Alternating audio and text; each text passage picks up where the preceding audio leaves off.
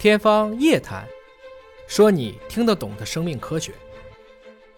科学家们全面解析了葡萄的起源、驯化，包括传播的问题，所以葡萄也就摇身一变，成为了世界上最早被驯化的水果。它要比一万年左右我们驯化的小麦或者是猫主子还要更早一些。所以从这个意义上讲呢，葡萄应该比猫更亲人吧。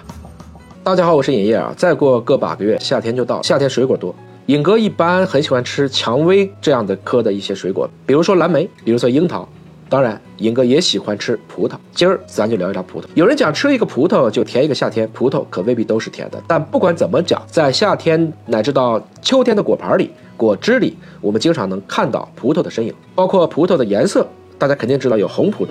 还有青葡萄、紫葡萄，其实它们都是葡萄，之间到底有什么区别？这葡萄又不长腿，但为什么红酒，我们说的葡萄酒，怎么能够风靡这四大洋七大洲的？这不，最近来自云南农业大学、华大研究院等十七国科学家组成了一个研究团队，以封面文章的形式，在《科学 Science》杂志上发表了迄今为止最大规模的葡萄基因组的研究。科学家们，这里包括尹哥的好朋友。盛军校长和董阳教授，他们对超过了三千五百份野生和栽培葡萄的遗传资源进行了大数据的分析，全面解析了葡萄的起源、驯化，包括传播的问题，纠正了我们很多在过去的错误观点，顺便也改写了葡萄培育技术的教科书。他们发现呢。在更新世，一个比较恶劣的自然环境，促使了野生葡萄的生态型分离。而葡萄什么时候被人类开始栽培呢？目前也预计大约是在一点一万年前，这也就是农业刚刚兴起的时候。所以葡萄也就摇身一变。成为了世界上最早被驯化的水果，它要比一万年左右我们驯化的小麦或者是猫主子还要更早一些。所以从这个意义上讲呢，葡萄应该比猫更亲人吧。另外，葡萄这一次终于把自己的出身搞明白了，它不是单中心起源，而是双中心起源。什么意思呢？我经常说，猫就是单中心起源的，所以所有的猫长得差不多；而狗是多中心起源的，所以你看狗的差别就会很大。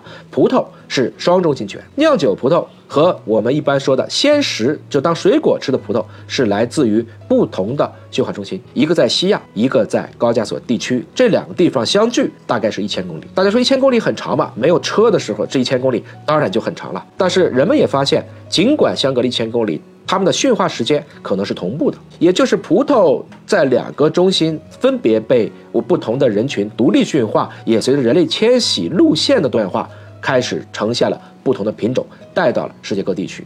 研究人员呢，也根据葡萄的遗传资源，绘制了高精度的亲缘关系谱系图，找到了大量的人工驯化性状的特征基因，比如说控制颜色的、控制香味的、控制花的性别的对应的基因，这些都为。葡萄下一步的基因组研究，包括选育育种，提供了很好的遗传素材。今天呢，葡萄已经是全球综合产值最大的作物之一，不仅仅是水果能酿葡萄酒，还有比较高的营养价值。而这次的发现，可以让我们更加清晰地认知到葡萄这一个老朋友，也更方便的可以进行后续的选育。未来呢，也希望会有更多优质性状、质量。特色更鲜明的品种被人类培育出来，相信我们实现葡萄酒自由不再是梦。那么讲到葡萄，尹哥最常被问到的一个问题就是：葡萄表面的白霜能不能吃？您知道吗？那白霜是什么？能吃吗？还有哪些水果的冷知识？